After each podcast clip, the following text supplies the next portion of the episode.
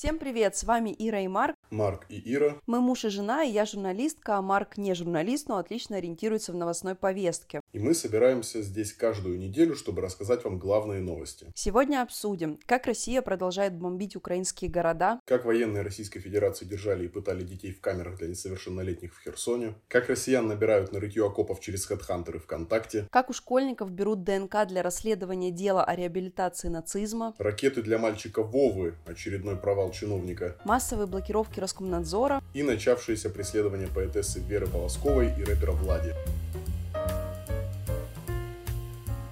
Ну, новости такие. Россия продолжает бомбить и обстреливать украинские города. На этой неделе Донецк подвергся самому массированному удару с 2014 года. Назначенный Россией глава аннексированного города Алексей Кулемзин заявил, что по городу выпустили 40 ракет. При обстреле пострадали 5 человек. Местные власти обвиняют в ударах ВСУ. Армия РФ снова обстреляла центр Херсона. Два человека при обстрелах погибли. Из-за обстрелов Херсон оказался полностью обесточен. Также российские войска обстреляли Харьков. Под удар попал один из инфраструктурных объектов города. 72 ракеты были выпущены армией РФ по Киеву. Из-за этого в городе было остановлено движение метро, станции работали как укрытие. После российского ракетного удара в Кривом Роге погибли два человека, как минимум пятеро ранено, и среди них двое детей. Главнокомандующий ВСУ Валерий Залужный заявил, что из 76 ракет, которые российская армия выпустила по украинским городам в пятницу, 60 были уничтожены. Также Залужный сообщил, что украинское ПВО имеет коэффициент эффективности 0,76. Это значит, что из 100 российских ракет только 24 достигает цели. Еще Залужный заявил, что Россия готовит около 200 тысяч новых солдат и может вновь пойти в наступление на Киев. По его данным, военные РФ стягивают технику и кадровый резерв для наступления.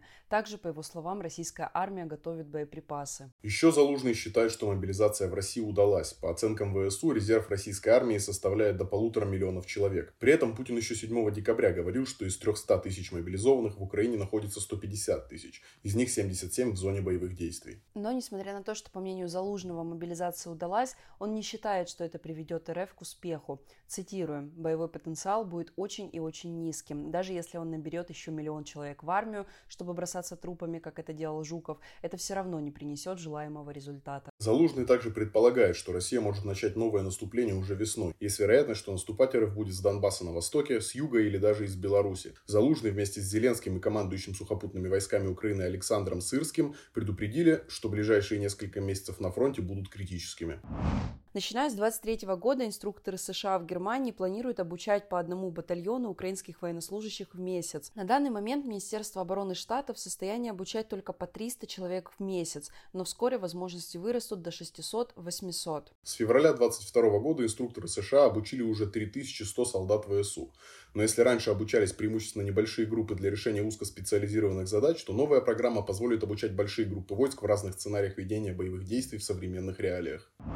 Апдейт по беспилотникам. В прошлом выпуске мы рассказывали об ударах по российским аэродромам. Мы говорили, что одна из версий происхождения беспилотников – разработки Укроборонпрома. Стало известно, что анонсированный предприятием ранее беспилотник с дальностью 1000 километров уже летает и проходит обучение. По словам руководителя проектов концерна, это будет не совсем камикадзе. Цитата. «У нас будут камикадзе с возможностью возвращения». Может, они просто священника себе в штат взяли, чтобы он их воскрешал. Ежеси на небеси. Реально на небеси. Поехала. И апдейт по атомным электростанциям. Президент Украины заявил, что МАГАТЭ направит постоянные миссии на все атомные электростанции в Украине. Целью миссии является обеспечение безопасности атомных станций и фиксирование любых попыток внешних воздействий. В Польше в штаб-квартире полиции взорвался подарок из Украины. Начальник полиции Польши во время визита в Украину получил подарок – два обстрелянных гранатомета. В 7 утра этот подарок взорвался, а комендант и гражданский сотрудник полиции получили незначительные травмы. Подарок вручил главнокомандующий нацполиции Украины Игорь Клименко и глава ГСЧС Украины Сергей Круг. Украинская сторона говорила, что гранатометы обстреляны и безопасны. Там типа инфа была, что в одном из гранатометов, короче, был динамик, он как колонка. Второй оказался все-таки, видимо, отстрелянный. И он его типа переставлял с места на место, Да. стукнул его об пол. Пол провалился, потолок повредился, челик с контузией. Послушал музыку. Ударная музыкальная волна. Следующая новость – это просто поражающий разум э, из деоккупированного Херсона. Украинский омбудсмен заявил, что в городе нашли детскую камеру. Там держали несовершеннолетних. В одном из зданий, которое использовалось как тюрьма, нашли отдельную комнату, где содержались дети. Уполномоченный Верховной Рады по правам человека Дмитрий Лубинец заявил, что впервые зафиксирован факт пыток детей. По утверждениям Лубенца, военные РФ называли это детской камерой. Он говорит, что помещение было сырым, а находившимся в нем детям давали воду через день и практически не кормили. В отношении детей применяли психологическое давление. Например, детям рассказывали, что их родители якобы отказались от них. Позже появилось интервью 14-летнего подростка, которого держали в этой тюрьме. Он рассказал, что с ним в камере было еще 12 человек. Парня забрали в камеру за то, что он сфотографировал разбитую российскую технику и отправлял ее в ВСУ. По словам омбудсмена, в камере мальчика пытали. На этой неделе украинскому народу вручили премию Сахарова. Народ Украины отстаивает суверенитет своей страны, а также борется за свободу, демократию, верховенство права и европейские ценности, отметили в Европейском парламенте, вручая премию. На церемонии по видеосвязи выступил Владимир Зеленский. Собравшиеся почтили минутой молчания память об украинцах, погибших во время войны. Кстати, это уже не первый случай, когда вручают премию конкретно не человеку, а народу. И был такой же прецедент в 2020 году, когда премию Сахарова вручили белорусам после масштабных протестов против режима Лукашенко. На этой неделе на Netflix вышло интервью Зеленского журналисту Дэвиду Леттерману. Интервью проходило в киевском метро. Зачитаем несколько выдержек из интервью. Вот что президент Украины говорит о кремлевской пропаганде и о том, что Украины якобы не существует. Цитата. «Это чистый нарратив, чтобы оправдать вторжение. К сожалению, скажу честно, им это удалось. Победить свое общество, промыть им мозги». Вот что он сказал о войне. Война – это выбор. Тебя ежедневно накрывает ненависть к врагу, но эту ненависть приходится подавлять, потому что, несмотря на то, что это враг, воевать приходится по правилам, оставаться человеком. А я с началом войны начал любить банальные вещи. Дети, жизнь, утро, и сирен нету, тишина. Также он сказал, что Путин украл у украинских детей детство. Но, цитата, с другой стороны, каждый из нас знает, что он должен отдать ради защиты своей страны. Наши дети отдали свое детство. Еще Зеленский считает, что если Путин уйдет, войны не будет, потому что если авторитарный правитель уходит, институции останавливаются. Кстати, мы чуть позже поговорим про то, что может произойти, если Путин э, куда-то уйдет. Э, у нас есть э, отдельная новость про целый батальон Руси, так говоришь, как будто что-то знаешь. Когда Путин куда-то уйдет, мы, мы, мы поговорим об этом. Я, конечно, не знаю, но те новости, которые у нас есть, они довольно... Они знают. Они знают, да, и они довольно тревожные. Они знают, и мы расскажем. Да. Так что оставайтесь с нами. Вот это, блин, нативочка. Да, натив. Чего? Неважно.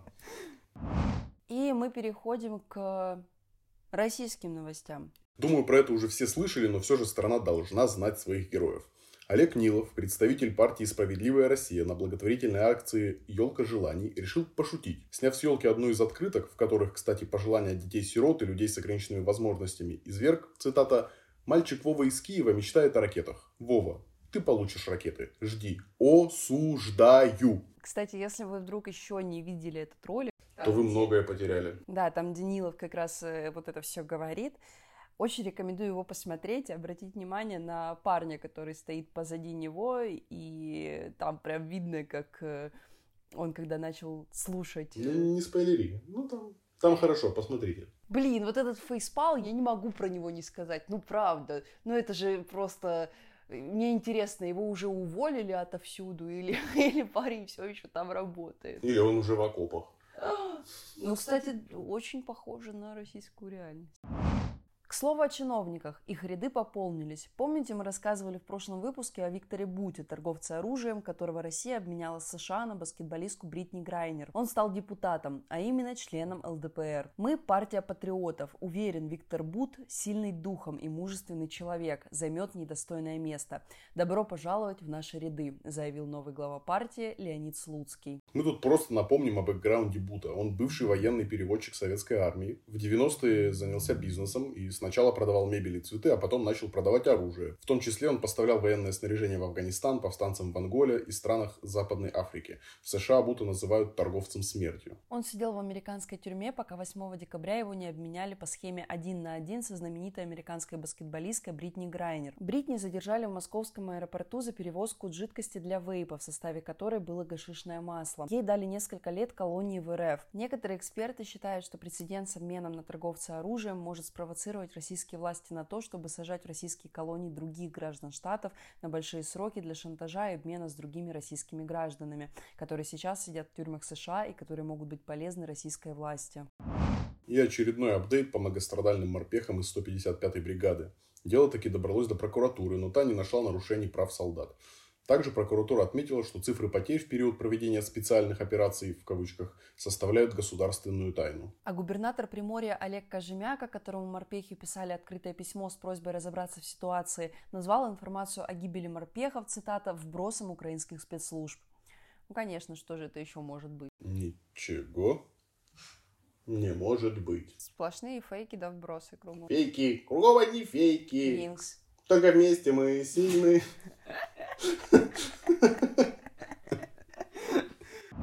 Видимо, России сильно не хватает рабочей силы на войне. На неделе проект «Можем объяснить» обнаружил, что россиян набирают на рытье окопов через HeadHunter, Авито и ВКонтакте.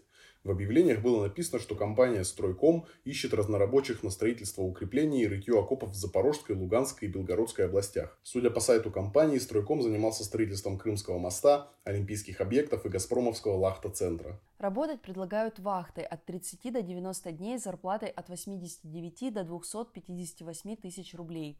Главное требование к соискателям – крепкое физическое здоровье. Среди обязанностей – рытье окопов, строительство укреплений и блиндажей, собирание деревянных щитов для укрепления траншей, установка противотанковых пирамид и обшивание вагончиков сталью.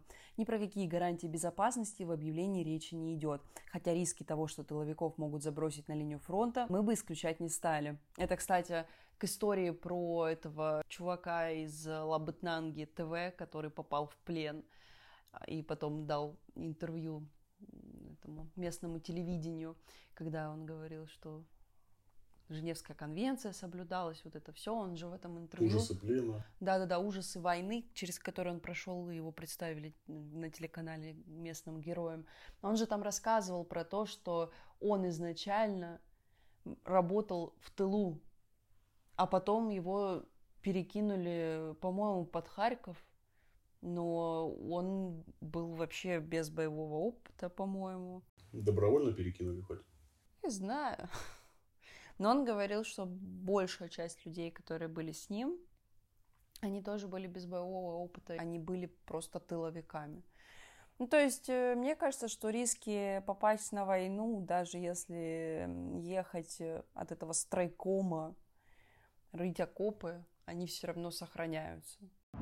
Москвич хотел продать куртку, но вместо этого ему напомнили про долг перед Отечеством. По словам 21-летнего москвича Алексея, вечером 12 декабря на его объявление на Авито откликнулся пользователь под именем Евгений. Он предложил совершить сделку на месте работы Алексея, но на следующий день к нему на работу заглянули двое в штатском, показали удостоверение работников СК и забрали его в военкомат. Там Алексей прошел медицинскую и призывную комиссию, он был признан годным к службе и получил указание вернуться 20 декабря. Интересно, у нас давно Следственный комитет начал э, заниматься доставкой до военкомата?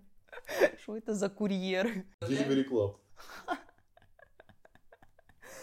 Доставляем удовольствие Министерству обороны. К слову, это не первый подобный случай. 2 декабря мастер по ремонту бытовой техники получил звонок, и девушка сказала, что ей нужно починить телефон.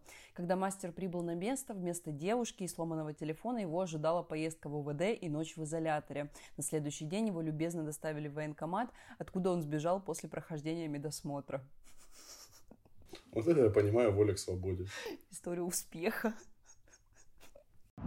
Журналисты «Новой газеты Европа» изучили отчеты ФСБ за последние 10 лет о предотвращениях терактов. Если раньше теракты по утверждению ФСБ готовили исламисты, то теперь их готовят СБУ и украинские националисты. Судя по официальным данным, за последние 10 лет в России выросло число преступлений террористической направленности, несмотря на то, что в 2018 году ФСБ отчиталось о ликвидации так называемого бандитского подполья на Северном Кавказе. Журналисты считают, что росту могло поспособствовать ужесточение антитеррористического законодательства и действия силовиков по выявлению украинских националистов. Это, конечно, в кавычках.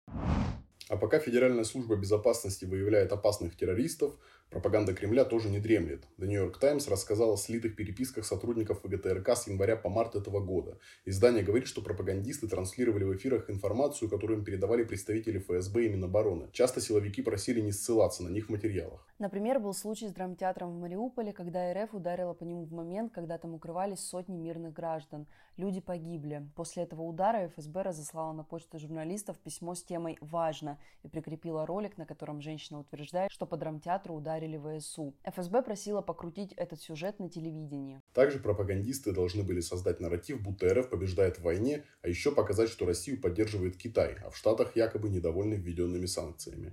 Для создания последнего нарратива использовались материалы из малоизвестных консервативных американских медиа.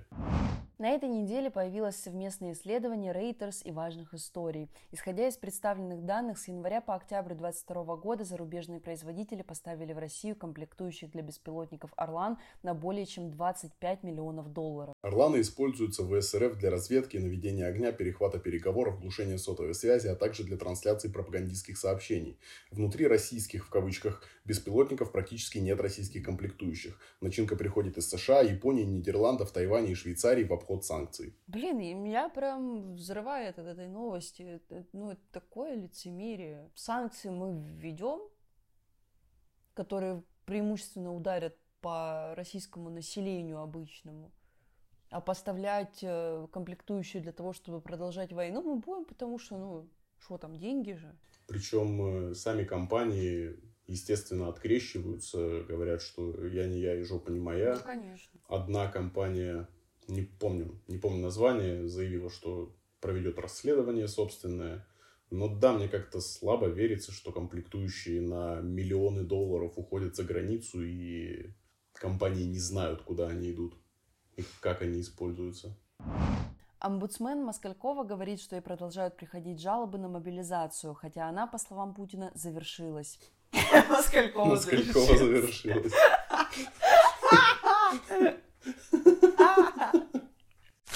Ей приходит каждый день по 60-70 обращений. Вот цитата Москальковой. Вот эти звонки, они ужасные, надрывные, тяжелые. Еще она сказала, что из-за, цитата, страшно тяжелых звонков из Минобороны РФ пригласили психолога. Он обучает сотрудников аппарата принимать такие сообщения. И неудивительно, что обращения называют страшно тяжелыми. Мобилизованный из Брянской области рассказал об избиениях и угрозах закопать его живым из-за подозрения в общении с журналистами.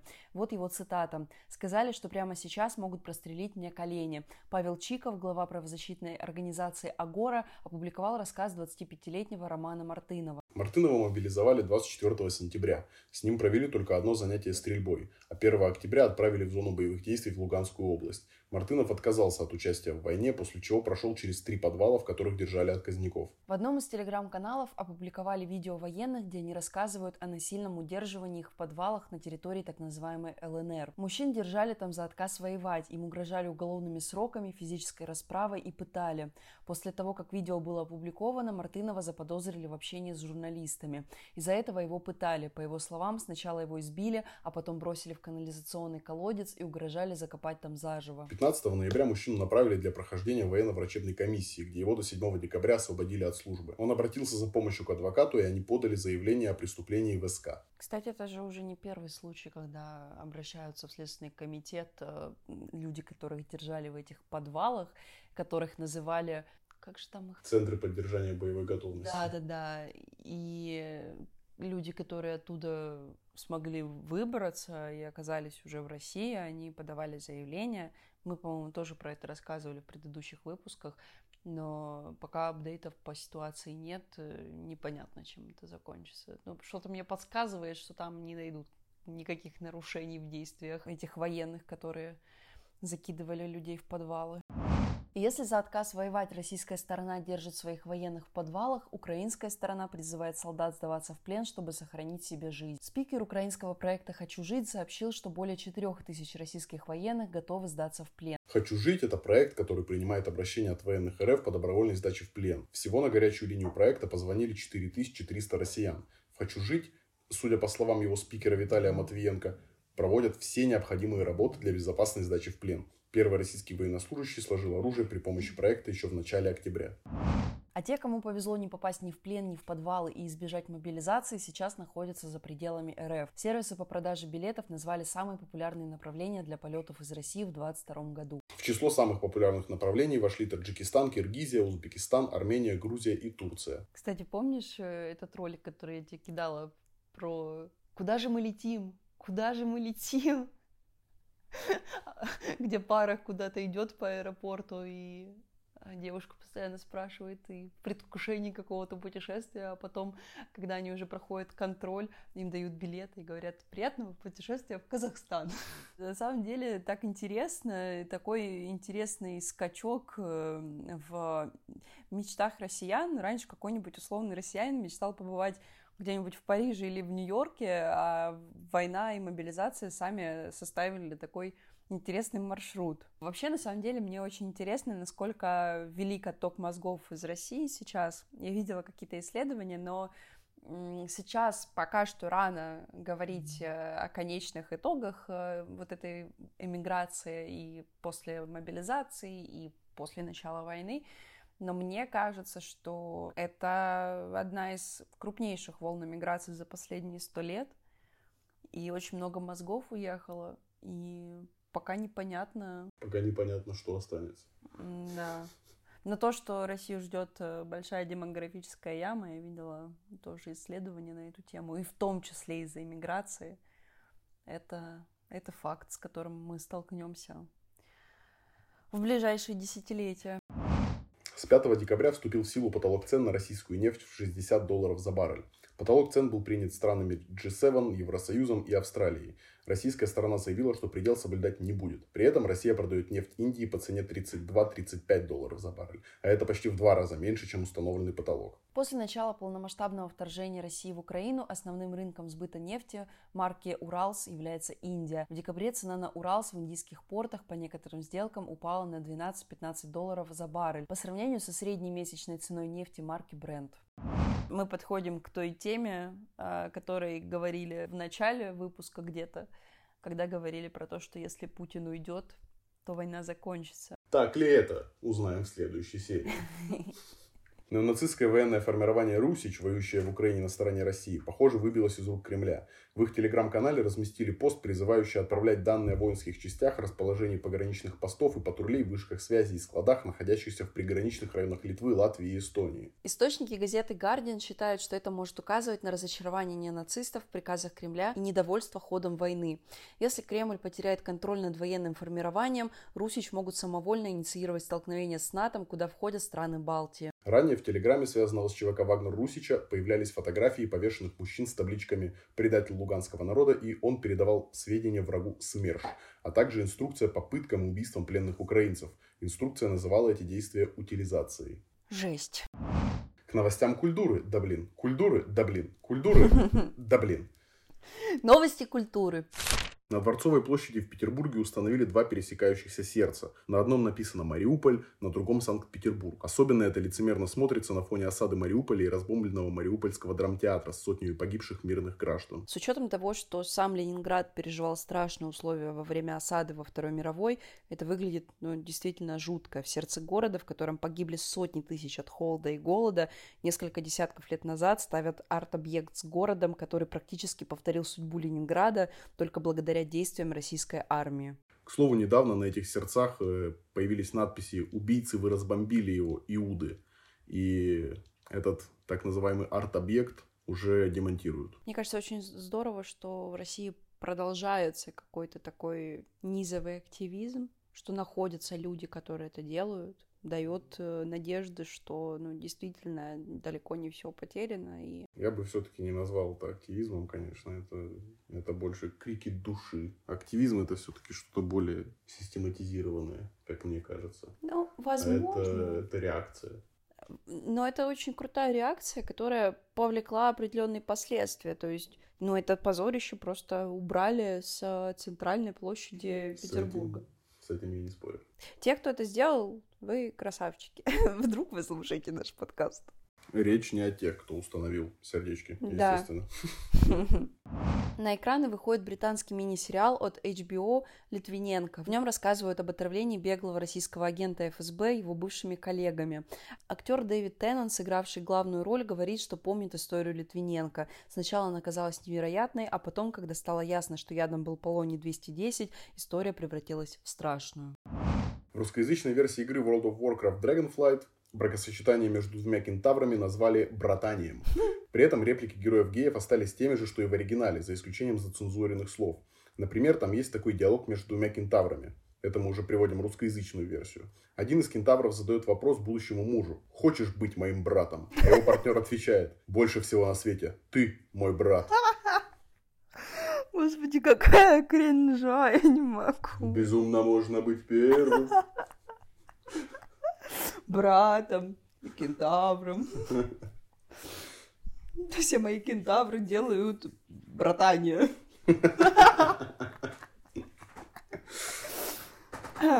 Это, Не кстати, братался, не кентавр.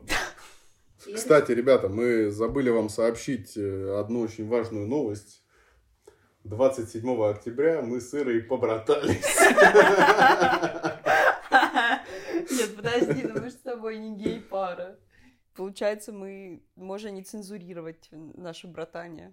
А есть же, ну, есть выражение бракосочетание, а можно теперь называть это братосочетание.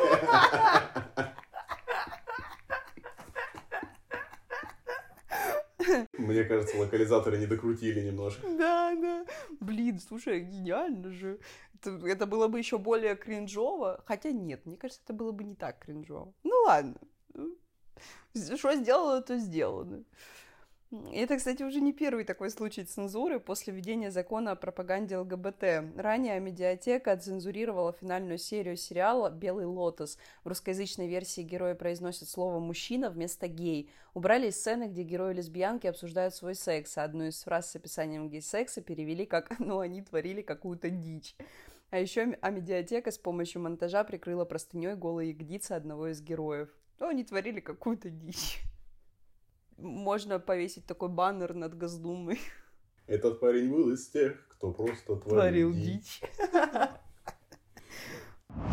Что считают россияне в 2022 году? По данным сервиса Литрес, одним из самых читаемых произведений стал роман «Антиутопия» 1984 Джорджа Орвелла. Это знаменитая книга, в которой описаны ужасы жизни в тоталитарном обществе. Если помните, в начале войны очень многие цитировали слова «война – это мир», «свобода – это рабство», а «незнание – это сила».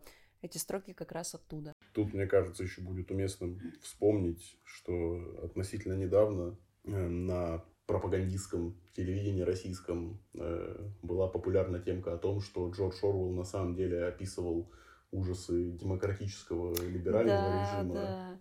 Слушай, а где, а где снимали с продажи книги Джорджа Оруэлла? Вот я помню, был момент, новость везде постили, что э, 1984 начали снимать с продажи. По-моему, это было в Беларуси. Сейчас я проверю.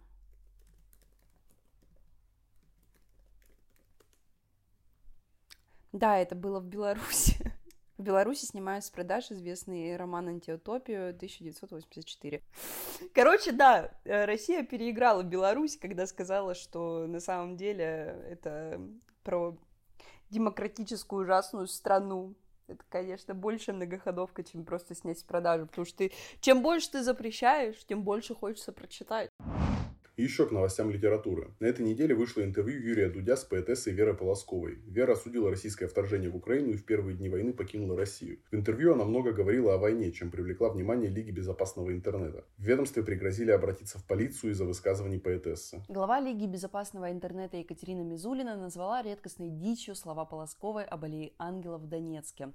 Это памятник с именами погибших детей. Мизулина сказала, что юристы Лиги безопасного интернета проверят интервью Полосковой и в случае выявления факта дискредитации ВС РФ направят обращение в полицию. Когда Полоскова в интервью говорила об аллее ангелов, она сказала, что памятник бы не появился в Донецке, цитата, если бы не вторглись туда с полусумасшедшими людьми, бандитами, не начали отжимать бизнес, не начали кошмарить людей. Тут еще стоит сказать, что Екатерина Мизулина славится своими доносами. После ее доноса из России депортировали блогера Никоглая, а еще из-за нее возбуждали административные дела против ЛДЖ, Моргенштерна и Оксимирона. Кстати, об Оксимироне.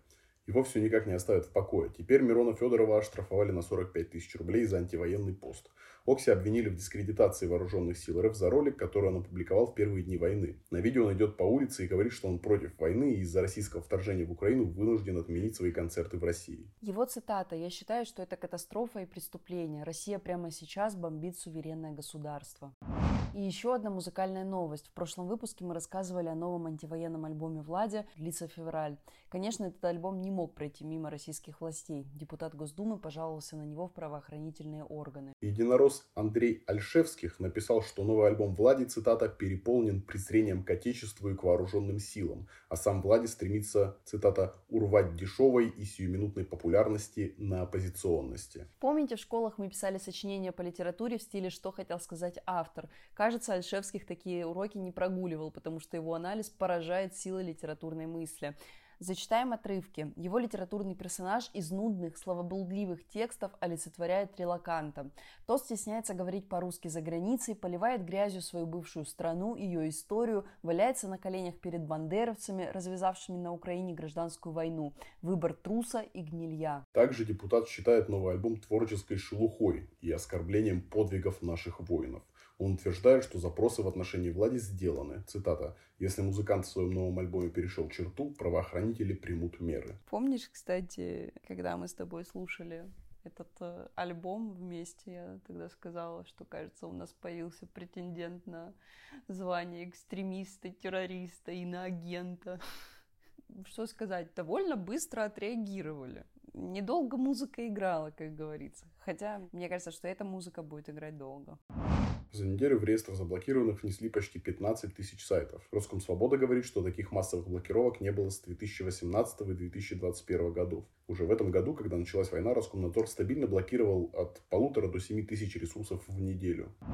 Под блокировки попал и сайт «Проверено медиа». Главред проекта Илья Бер написал в Фейсбуке. Ну что же, поздравьте наш первый и единственный в Рунете сейчас фактчекерский ресурс «Проверено медиа» с официальным признанием со стороны российского государства. «Проверено медиа» занимается разоблачением фейковой информации. В том числе проект разбирал новости о войне в Украине. Например, видео из Бучи, где, как заявляла российская пропаганда, трупы якобы шевелились и двигали руками.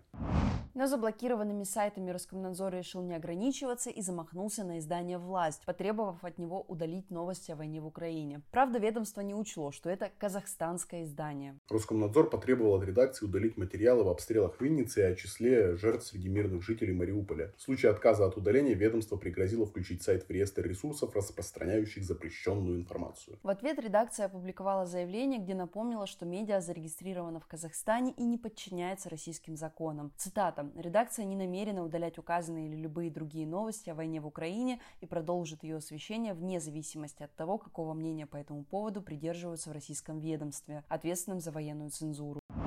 Тем временем закручивание гаек продолжается не только на уровне блокировок сайтов. Жители Читы оштрафовали на 30 тысяч рублей за дискредитацию армии за сторис с пересказом сна о Зеленском. Иван Лосев опубликовал сторис в Инстаграме, где он рассказывал, как ему приснилась его мобилизация и отправка на войну. Там он попадает в подготовительный лагерь, куда врываются ВСУ, э, всех скручивают и собираются расстреливать. И тут мимо Лосева проходит Зеленский и говорит, о, я твои сторисы в инсте видел. Слава Украине. Во сне Лосев ответил, героям слава. Потом Зеленский отдает приказ всех расстрелять, а Лосева оставить в живых. Лосев предлагает Зеленскому сделать селфи, тот соглашается. Это все был сон, которым мужчина поделился у себя в сторис. Эти сторис 23 сентября отсмотрели сотрудники ФСБ, которые находились в 400 километрах от Читы. Уже в октябре материалы передали в центр Э, а оттуда в суд. По словам Лосева, сотрудники ФСБ нашли в его сторис как минимум 6 оснований для возбуждения дела. Но на этом заключения читинца не закончились. Силовики решили взяться и за мать мужчины. На Нелли Лосеву тоже составили несколько протоколов о дискредитации российской армии. Поводом стали ее лайки в Одноклассниках на двух постах с критикой Владимира Путина и заявлением о том, что Крым – это Украина. По словам Ивана Лосева, полиция не дала матери даже сфотографировать материалы дела. Вот такая чита злостных правонарушителей из Читы. В Лан-Удэ происходит что-то очень непонятное. Всем мальчикам из одной школы сделают ДНК-тесты, чтобы найти и привлечь к ответственности осквернителя фотографий ветеранов. Неизвестные закрасили черным фотографии ветеранов в сквере пограничников. После этого возбудили уголовное дело о реабилитации нацизма и осквернении символов воинской славы. На месте преступления нашли фломастер. Такие же фломастеры следователи увидели у учеников ближайшей школы. Именно поэтому ИСК решили взять ДНК-тест у всех мальчиков 5-11 классов. Следственный комитет прислал в школу письмо с просьбой к родителям дать согласие на получение ДНК учеников. Блин, мне кажется, что, во-первых, это абсолютно незаконно, а во-вторых, это похоже на какую-то акцию устрашения.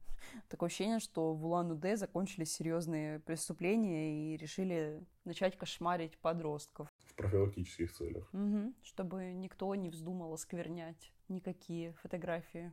Всех закрывать вам нельзя тут осквернять.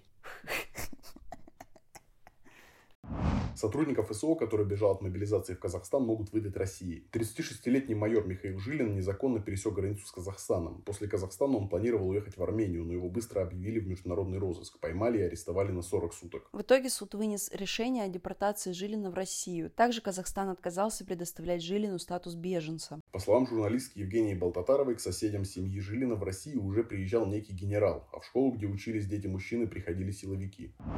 Вообще неизвестно, что будет с ним дальше. Возможно, его будут судить по новым законам, которые были приняты во время войны, в том числе среди них статья за уклонение от мобилизации. Но судя по тому, что он был майором ФСО, возможно, там будут более строгие меры. Помните историю Алисы Климентовой, которая написала «нет в», три звездочки «е» и сказала суду, что у нее стойкая неприязнь к вобле. Кажется, у нее появились последователи. В Челябинске местного жителя оштрафовали на 50 тысяч рублей из-за пикета с аналогичным плакатом. Он пытался доказать суду, что имел в виду не войну, а водку, однако суд ему не поверил. Удивительно, почему? В Красноярске к четырем годам и восьми месяцам колонии приговорили мужчину за попытку вступить в ВСУ. 30-летний житель Красноярска Сергей Улукшонов, по версии обвинения, весной решил воевать на стороне одного из украинских национальных батальонов. Следствие называет мужчину ярым противником внутренней и внешней политики России. По данным СМИ, мужчина купил билет в Минск и 3 апреля уже находился в столице Беларуси. Далее он планировал отправиться в Украину, но его задержали. Алексея Навального снова отправили в штрафной изолятор. На этот раз за слово «пиздец».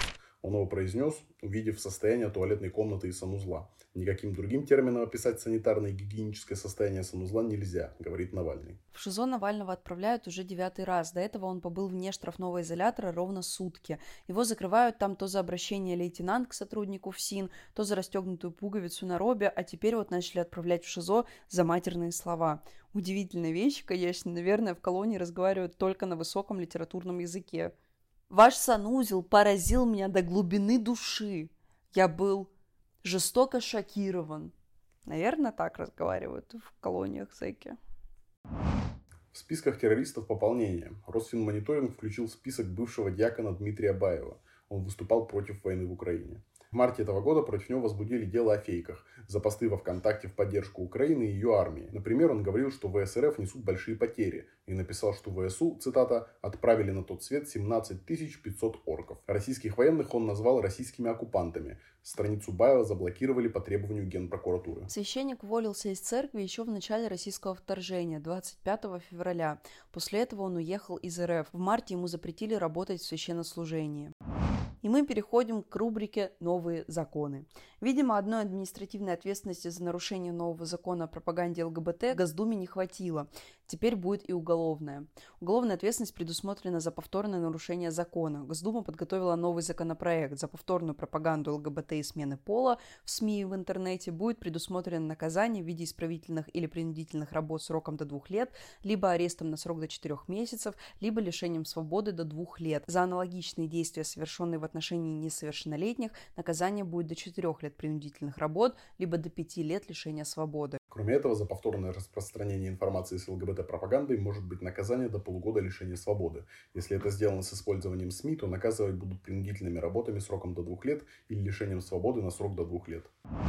Есть небольшие послабления. В законопроект о единой системе персональных данных внесут поправку о запрете принуждения к сдаче биометрии. Об этом просил на неделе патриарх Кирилл. Он обратился к спикеру Госдумы Вячеславу Володину с просьбой защитить фундаментальное право граждан отказываться от биометрии. К патриарху прислушался депутат Госдумы Александр Хинштейн. Он заявил, что введение новых цифровых технологий не должно ущемлять прав граждан.